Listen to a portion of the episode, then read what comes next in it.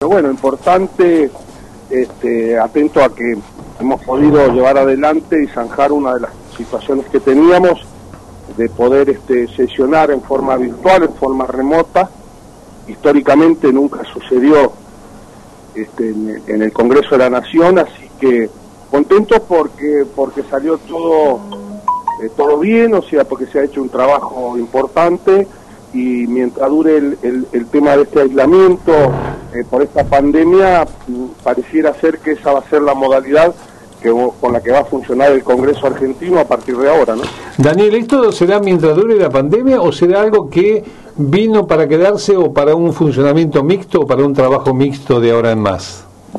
No, yo creo que, que esto es, producto de la pandemia, o sea, sí, este, probablemente se pueda quedar por algo a lo mejor que se tenga que hacer algo de mucha urgencia en alguna excepcionalidad, mm. pero yo creo que lo, lo, ideal, lo central es el, el, trabajo presencial, no por el trabajo presencial de las senadoras y los senadores, sino en el trabajo presencial es, es, mucho más eh, articulado en la posibilidad de que eh, todas personas que representan a distintos sectores eh, puedan ir a exponer, a presentar documentación, este, a, debatir, a enriquecer, a, decir que no están de acuerdo con, un montón de cosas que pueden haber legislativas y eso hace que se enriquecer eh, cualquier trámite legislativo, que por ahí es muy difícil que dentro de una plataforma digital este, que eso ocurra, las exposiciones son eh, por ahí menores, por ahí este, la conectividad en todas las provincias argentinas a veces no es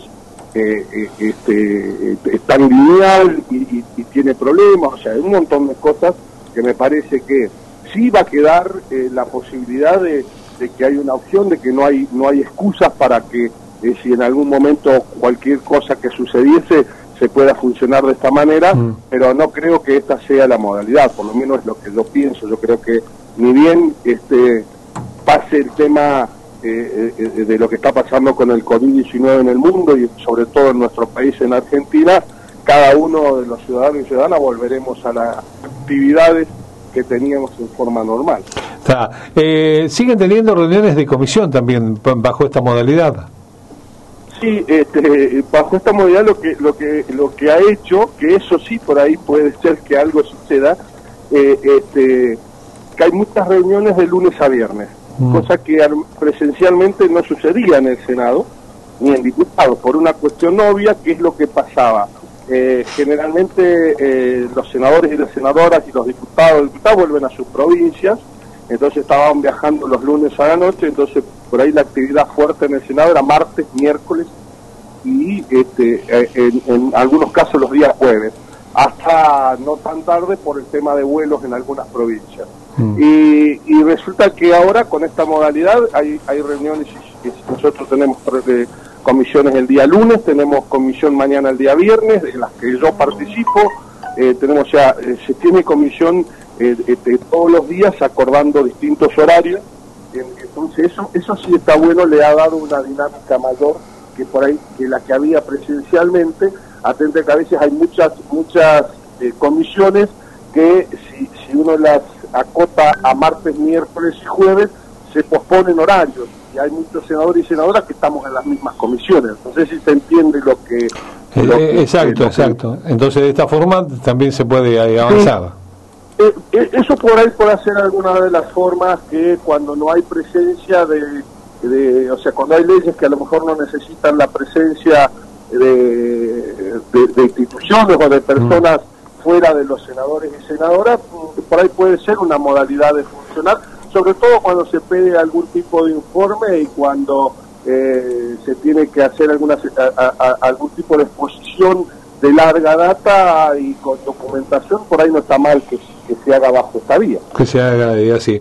En cuanto a la votación, eh, Daniel, fue fue simple, fueron tuvieron que corroborar la votación, este, ¿cómo, cómo, cómo fue el sistema? No, no, la votación fue fue realmente mucho más simple de lo que cada uno de nosotros pensábamos que iba a ser. Mm. Este, fue muy rápido, muy ágil, eh, quedó registrado cada uno, o sea, el RENAPER en todas las provincias con, con eh, eh, la centralidad de, del RENAPER central en, Capital Federal hizo, o sea, transformó biométricamente los datos con huellas digitales y demás, o sea, transformando a cada senadora y a cada senador su banca en un lugar fijo en su provincia. Ah, bien. Y eso va, a dar fe de que tenemos el pulgar, de que tenemos eh, el, tema de los datos biométricos y tenemos un código personal, y ese código cambia eh, en el momento de ingresar al recinto.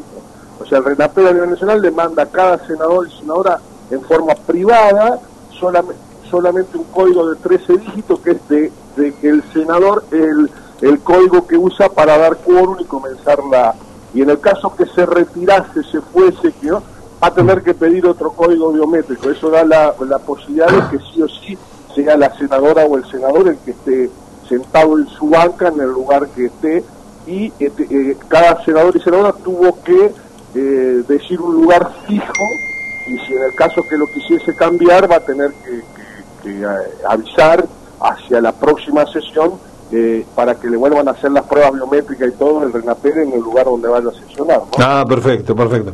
En, en tu caso, digo, este, eh, simplemente pregunta, ¿lo haces desde tu casa? ¿Cómo, cómo, cómo es el sistema? No, no, fue, este, eh, nosotros habíamos probado hacerlo desde mi casa. Sí. vino el RENAPER, la conectividad era muy inestable. Mm. Entonces eh, decidimos ir al sindicato Empleo de Comercio, a la parte de arriba donde está la sala de, reuniones, en una sala grande, la sala grande del Consejo Directivo. Que hay mejor y ahí este, hemos, hemos, no solo hemos logrado conectividad, sino ahí hay, hay dos bandas de conectividad distintas, o sea, mm. con dos empresas diferentes, mm. y entonces, bueno, nos daba, según el RENAPER, daba más, más estabilidad, así que se decidió que fuese ahí, este, donde no hay acceso, inclusive ingreso de, gente por todo el protocolo que uno tiene que tener por este aislamiento, y así que, lo hicimos desde, desde ahí, desde el sindicato, desde la calle 3. Eh, Daniel, eh, en la charla que has tenido vos, digo, con tus compañeros de bancada, con otros senadores, digamos, eh, el tema de conectividad es un problema también en general en el país. Y es un problema, es un problema, sobre todo hay senadoras y senadores que, como, como en el caso nuestro. Eh, como el caso mío, que no viven en la capital de la provincia, viven en, otra ciudad de la provincia. Y bueno, y, este, sí, eh, hay quejas de que la conectividad en la Argentina no es la mejor, eh, ah. lamentablemente, lamentablemente. O sea que eh, va a ser uno de los temas, no por esto, sino por el mundo, por, la Argentina, por los ciudadanos. Este, vamos a tener que, que ver cómo se trabaja en ese aspecto, o sea, el, gobierno va a mm. tener que avanzar mucho en eso, porque hoy este con la hiperconectividad que, requiere el mundo es una de las herramientas esenciales para cualquier ciudadano poder trabajar, poder extenderse, eh, para una empresa, para todo, o sea, yo creo que eh, sobre todo cuando uno, a lo mejor Pico Santa Rosa tiene una conectividad mucho mayor que si en alguna otra localidad de La Pampa. ¿no? Claro, claro. ¿El Estado tiene las herramientas para exigirle a las empresas? Yo no sé si las herramientas, pero yo estoy yo soy convencido que el Estado en cada una de las cosas que sean necesarias y trascendentes para la población debe regular. Bien. Y yo soy un convencido con la presencia del Estado. Ya tenemos un ejemplo eh, de, de países de altísima tecnología y demás, y esta pandemia eh, donde en lugares el Estado no está presente, eh, o sea, y lo deja librado al mercado, eh, ha colapsado el sistema de salud en, mm. países de primer mundo. O sea, Daniel, convenció que el Estado hay cosas que las tiene que regular indudablemente. Se ha restatizado IPF, se restatizó aerolíneas. ¿Es muy loco pensar en reestatizar las comunicaciones? No, es un tema es difícil, el tema este, que va a traer trae mucha controversia y disparidad de cosas. Eh, pero a lo mejor sin llegar a estatizarla, puede tener un estado regulador. Claro, Yo creo que, un complemento. Eh, eh, se puede tener una agencia, mm. estoy diciendo sin haberlo trabajado, Daniel. Seguro, seguro. Una charla que, que, tenemos un martes del medio. Exacto, exacto. Por eso, solo no nos está escuchando nadie. Por eso te lo estaba preguntando, digo, a ver cuál era cuál era la visión, por lo menos, de estos yo creo, no soy un experto, en mm. ese tema no soy un experto, pero yo creo que se podría a lo mejor debatir, mira, es un tema interesantísimo, ¿no? decís, Mm. con alguna agencia nacional donde participen muchos sectores idóneos y a lo mejor este, este buscar un tema, vuelvo a repetir, hay temas como la, el, tema este que decís vos, la, conectividad, mm. el tema la salud, eh, el tema del transporte, un montón de cosas que son vitales para la vida de las personas que el Estado tiene que estar presente. Por eso es que venís insistiendo con este la necesidad de un nuevo pacto social. ¿También incluye todas estas cosas? Pero es que yo me parece que es la, es la medida. O sea, a ver, las personas cuando uno. Eh, las personas más vulnerables, o sea, mm. los que no tienen acceso a tener un montón de cosas por vía propia, este, no estoy hablando solo aquel que no tiene trabajo, sino aquellos que a lo mejor tienen trabajo, o sea, las personas que no acceden eh, a, una clase media alta, mm. eh, necesitan la regulación del Estado en un montón de cosas.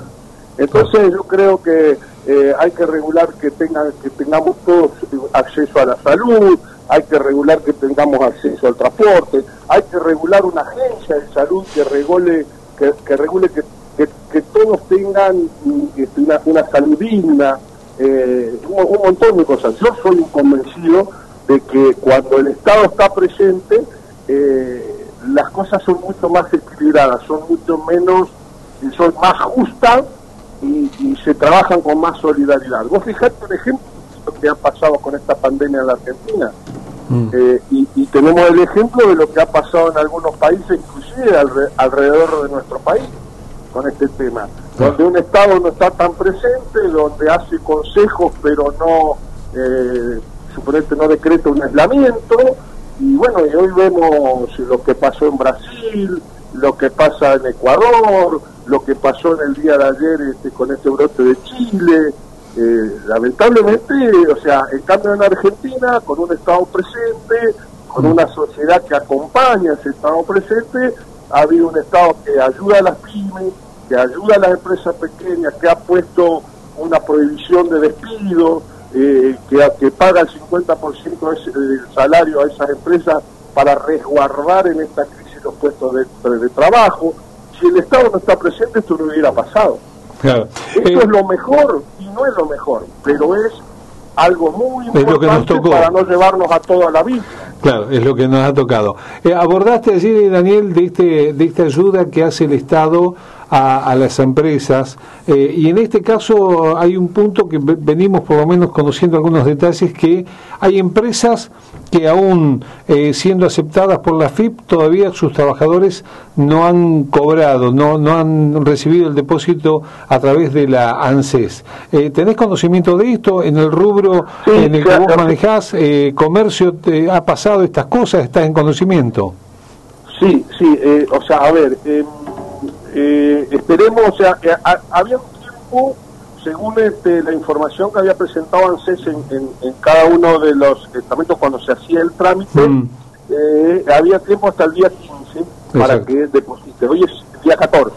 Bien. Pero la, la, noticia que teníamos desde el Estado, o sea, las empresas y cada uno de los que habíamos averiguado, es que esto iba a ser prorrotivo, o sea que a lo mejor algunas cobrarían el día 14 o 15 las últimas. Sí. Y sin embargo hay, hay una franja importante que todavía no ha cobrado.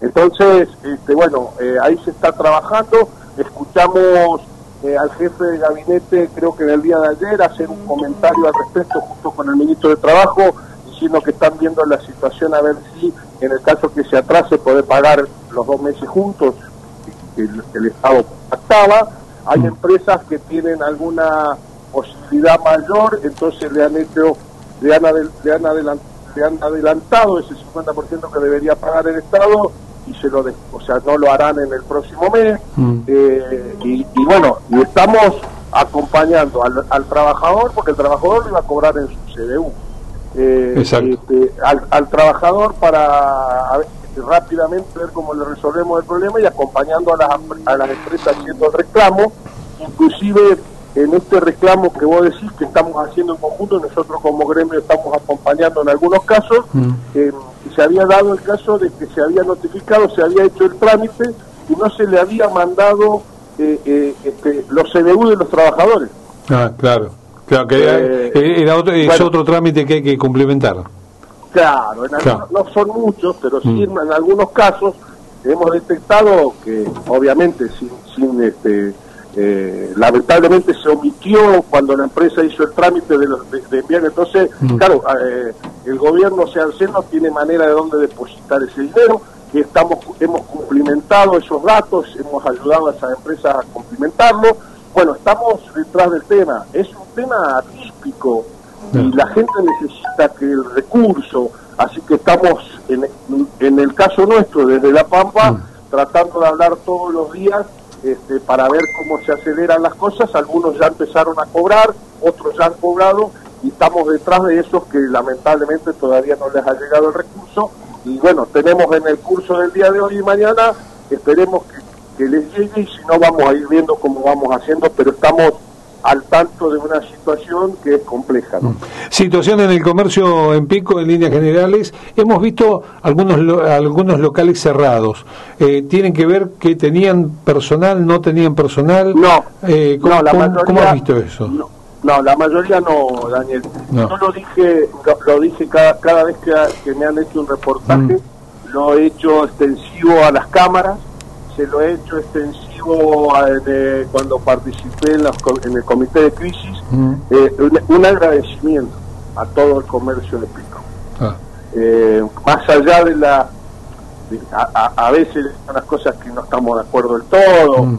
eh, han, hecho un esfuerzo grande en la amplísima mayoría, te diría, pero casi en la, pero en la, en la muy amplísima mayoría, este, tratando de pagar los salarios, y bien es cierto que algunos han trabajado eh, en forma virtual, muy poquito. Mm. Eh, sin embargo, en la amplísima mayoría han, cubierto la expectativa de, pagarle a sus trabajadores, hemos acordado la forma, eh, los trabajadores un esfuerzo enorme, o sea que agradecerle nuevamente por esta vía a, a todo el comercio de Pico, a las cámaras, agradecerle obviamente a todos los empleados y empleadas de comercio y a sus familias que desde el día cero que se puso el aislamiento obligatorio y, estaban las actividades esas este, esenciales que no, que no estaban, estuvieron al frente eh, de los comercios y tenían que volver a su casa con sus hijos y con, su mujer. Y así que agradecerle a, las familias que los bancaron y a los empleados y empleadas de comercio que desde el día uno estuvieron este, sin este, poner ninguna situación a, eh, este, a disposición al frente de esta, de esta situación que nos sorprendió a todos y que nos está enseñando mucho. Ojalá que el diálogo, por eso yo hablaba de este impacto social. Yo creo que mm. para volver a reconstruir esto necesitamos sentarnos todos en la misma mesa. Eh, la última y tiene que ver con lo político partidario. ¿Quién debe presidir el PJ Pampeano? Yo lo, lo dije el otro día, nosotros este, con, con quienes estamos hablando, y, yo se lo he hecho, eh, eh, se, lo he, dicho a él en forma personal, eh, yo creo que debería ser el, gobernador de nuestra provincia, el Sergio Silioto, el que debe ser que debe presidir el PJ Pampeano. En ese sentido estamos trabajando. Sergio, este, si, si esto se da, este, que todos estemos de acuerdo, creo que va a aceptar este, conducirlo. Y, bueno, lo importante es que hay muchos de, casi todas las líneas y con todos los intendentes que estamos por lo menos hablando, hasta ahora hay una, una, mayoría importante que estaría de acuerdo que así sea. ¿no? ¿Y la unidad básica en pico? No, eso será un tema que lo tendremos que, este, que todavía no nos hemos puesto a, a conversar, pero que no va a haber ningún inconveniente. Lo vamos a resolver, lo vamos a resolver este eh, probablemente este, hablando en principio con la intendenta de nuestra ciudad y después con quienes todos los que los que los, que formamos parte de la línea plural en Pico y del resto de las líneas y yo estoy seguro que eh, a donde nos juntemos este, 15, no demoraremos más de 15 minutos en ponernos de acuerdo quién debe ser el, el presidente de la unidad básica de Pico. Daniel, muchas gracias, gracias por tu tiempo, que tengas buena jornada. No, a vos Daniel y gracias a todos, muy buenos días.